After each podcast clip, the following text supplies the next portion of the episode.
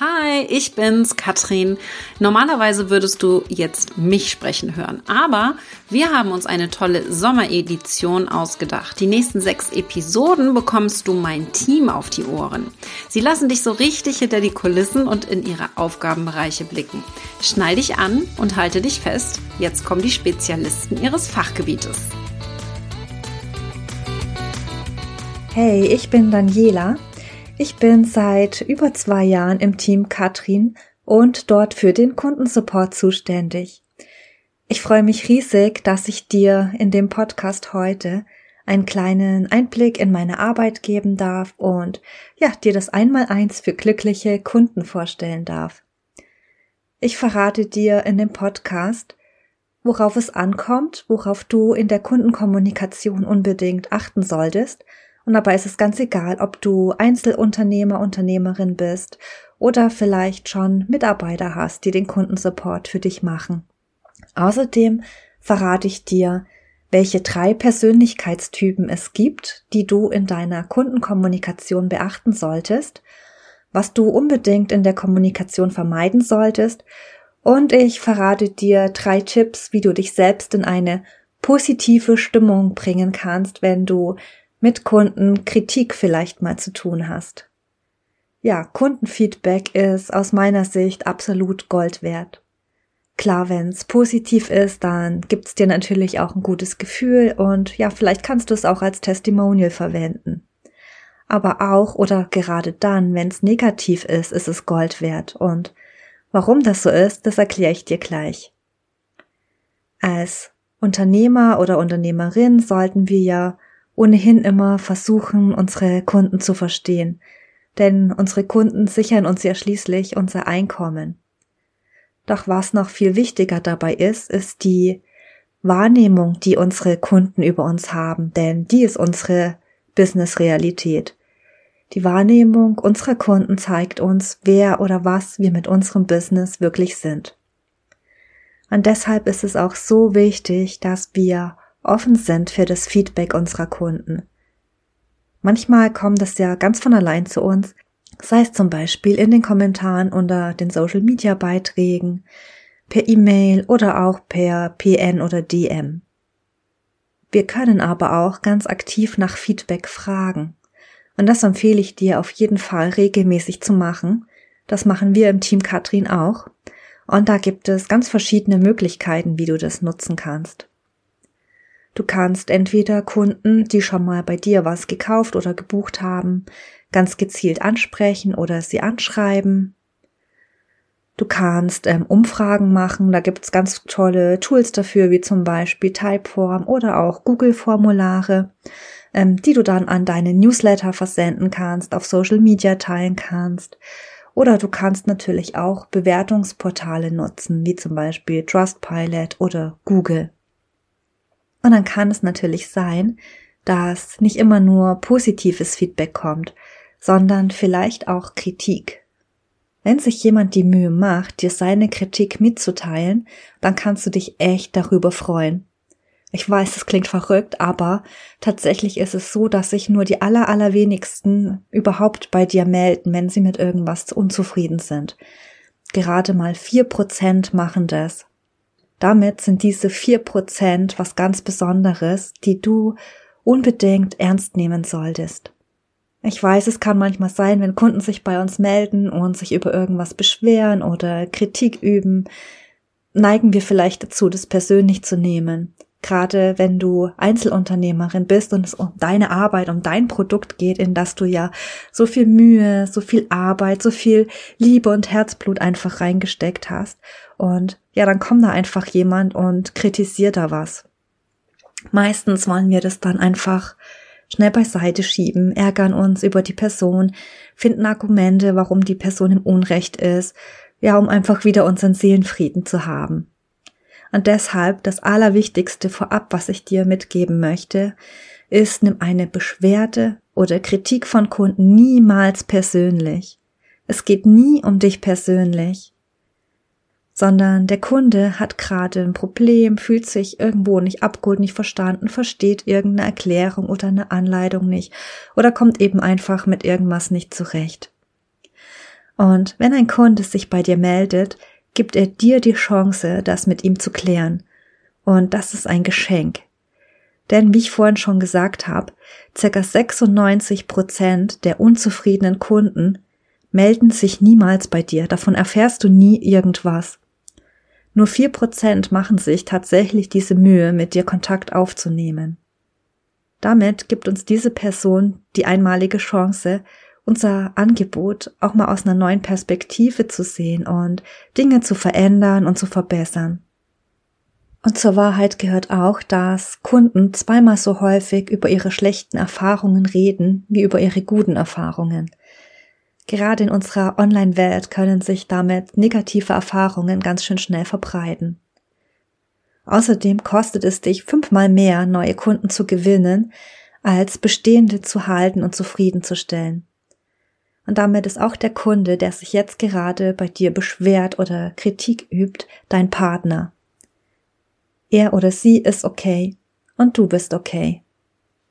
Oft meldet sich der Kunde nicht einfach nur auf sachlicher Ebene bei dir, und es geht auch nicht immer nur um die sachliche Ebene, sondern vielmehr um die Beziehungsebene.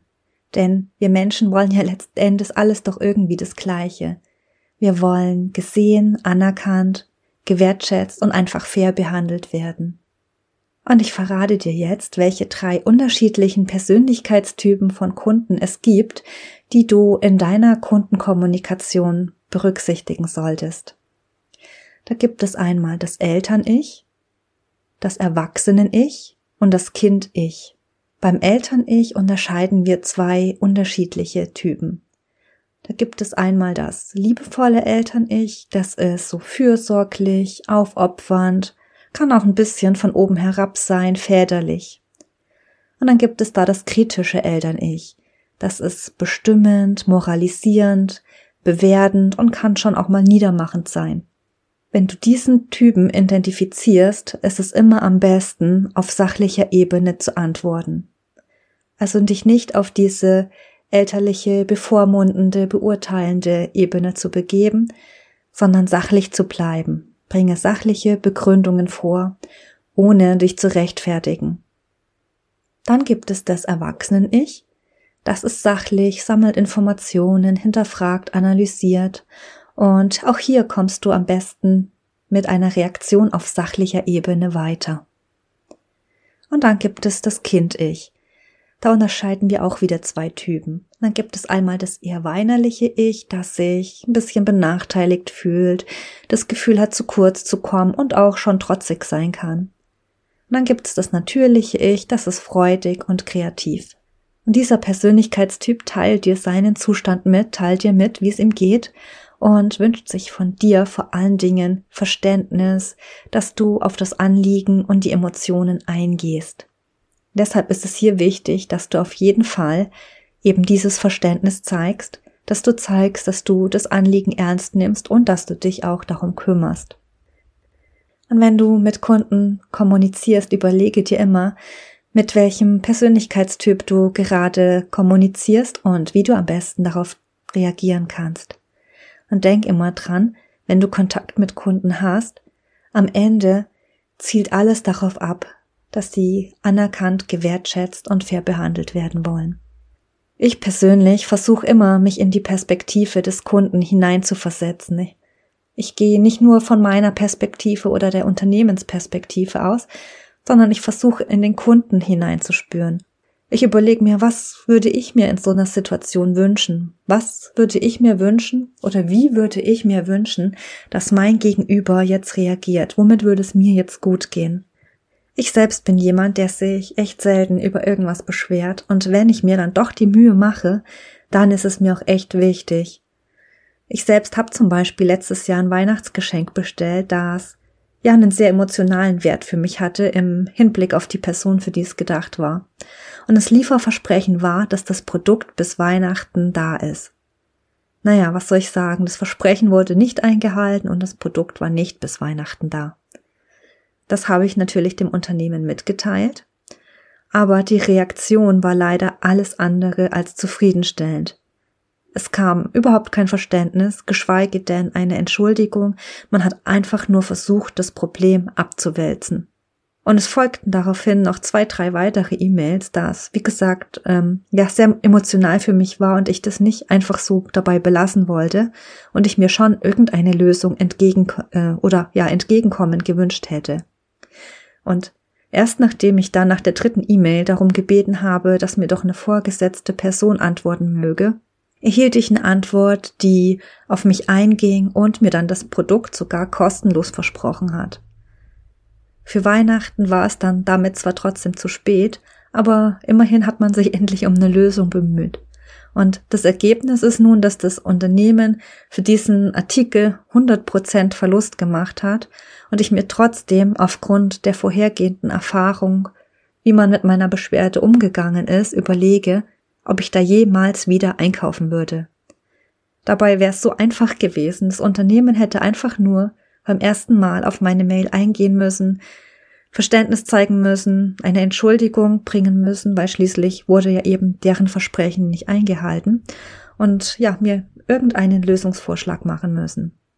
Und deswegen war das definitiv für mich ein Beispiel, wie man es auf keinen Fall macht und wie du es auch auf keinen Fall machen solltest, wenn Kunden sich bei dir mit einer Beschwerde oder einer Kritik melden. Vielleicht hast du ja auch schon mal so eine ähnliche Erfahrung gemacht, die dir als Negativbeispiel dient. Und vielleicht hast du ja auch schon mal eine positive Erfahrung gemacht, die dir als Positivbeispiel dienen kann. Und dann überleg mal, was die, was dein Gegenüber da gemacht hat, wie es reagiert hat und ja, übernimm das auch für dich, für deine persönliche Kommunikation mit Kunden. Und was dabei auch noch wichtig ist zu wissen, ist, dass es ein sogenanntes Beschwerdeparadoxon gibt.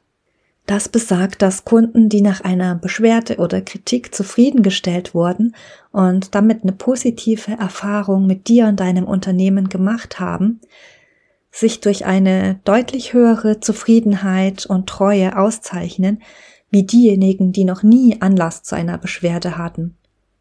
Spannend, oder? Kunden, die wir zufriedengestellt haben nach einer Beschwerde, sind zufriedenere Kunden als diejenigen, die noch nie Anlass zu einer Beschwerde hatten. Lass dir das mal auf der Zunge zergehen. Und genau deswegen ist es auch so wichtig, wie wir auf Anliegen, Beschwerden, Anfragen, Kritik unserer Kunden reagieren. Denn neue Kunden zu gewinnen ist einfach viel, viel schwieriger und teurer, als die, die du schon hast, zu halten und zufriedenzustellen. Und dann habe ich dir ja versprochen, dass ich dir auch noch ein paar Tipps mitgebe, wie du dich selbst in eine positive Stimmung bringen kannst, wenn du ja vielleicht gerade auf eine Beschwerde, eine Kritik reagieren musst. Und das geht ganz einfach. Du kannst dir zum Beispiel an deinem Arbeitsplatz ein Bild aufstellen, das du mit positiven Emotionen verbindest.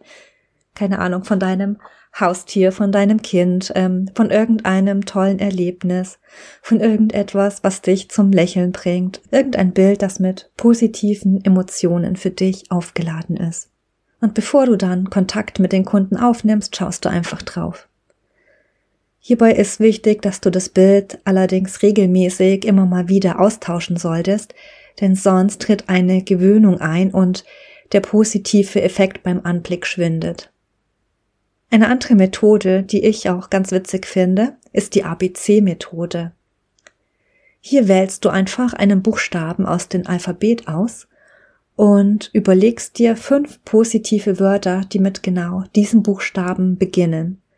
Und das ändert schon dein Mindset dadurch, dass du anfängst, über positive Wörter nachzudenken. Also wenn du zum Beispiel das M nimmst, M wie Musik, wie Mama, Melodie, Mut, Marmelade. Das bringt dich ganz schnell auf positive Gedanken. Und ein anderer berühmter Trick ist natürlich das Lächeln. Einfach Mundwinkel nach oben und eins, zwei Minuten durchhalten und lächeln. Lächeln hat einen, ja, besonders starken Effekt auf unsere Emotionen. Es ist unmöglich, wütend zu sein, während wir lächeln. Unser Gehirn kann auch nicht unterscheiden, ob wir jetzt tatsächlich einen Grund zum Lächeln haben oder ob wir einfach nur so tun, als ob. Es nimmt einfach nur unsere Mimik wahr und schon werden im Körper die positiven Hormone ausgeschüttet, die du hast, wenn du glücklich bist. Und zum Schluss möchte ich dir noch einen kleinen Leitfaden mitgeben, an dem du dich orientieren kannst, wenn du schriftlichen Kontakt mit Kunden hast, also sei es per PN oder per E-Mail oder auch per Brief, wie auch immer. Finde zuerst einen positiven Einstieg und gehe auf den Kunden zu. Also bedanke dich zum Beispiel, dass er sich bei dir gemeldet hat, zeige Verständnis für seine Situation, für die Anfrage. Und dann wiederholst du gegebenenfalls nochmal kurz den Sachverhalt und du teilst deine Entscheidung mit. Und ganz wichtig, begründe die Entscheidung immer und biete dem Kunden auf jeden Fall auch eine Lösung an. Und bevor du dann einfach deine Grüße sendest, ist es auch nochmal wichtig, einen positiven Abschluss zu finden. Also nochmal einen positiven Abschlusssatz. Also zum Beispiel sowas wie, dass du ihm viel Freude mit deinem Produkt wünschst, dass er sich jederzeit wieder melden kann, wenn er nochmal eine Frage dazu hat und so weiter. Vermeiden solltest du in deiner Kundenkommunikation unbedingt Negativwörter. Das sind zum Beispiel Wörter wie leider, muss, aber, hoffen. Verwende stattdessen lieber positive Formulierungen. Ich habe mein Bestes gegeben, doch, Punkt, Punkt, Punkt, klingt ja auch viel besser als leider muss ich Ihnen mitteilen, Punkt, Punkt, Punkt. Oder? Ich könnte jetzt noch ewig mit dir über das Thema Kundensupport sprechen, doch dann springe ich hier, glaube ich, den Rahmen dieses Podcast. Ich freue mich einfach, wenn ich dir in dieser Episode den ein oder anderen Impuls für deine eigene Kundenkommunikation mitgeben konnte. Und denk immer dran, wenn sich ein Kunde bei dir beschwert, er oder sie ist okay und du bist okay. Alles Liebe für dich.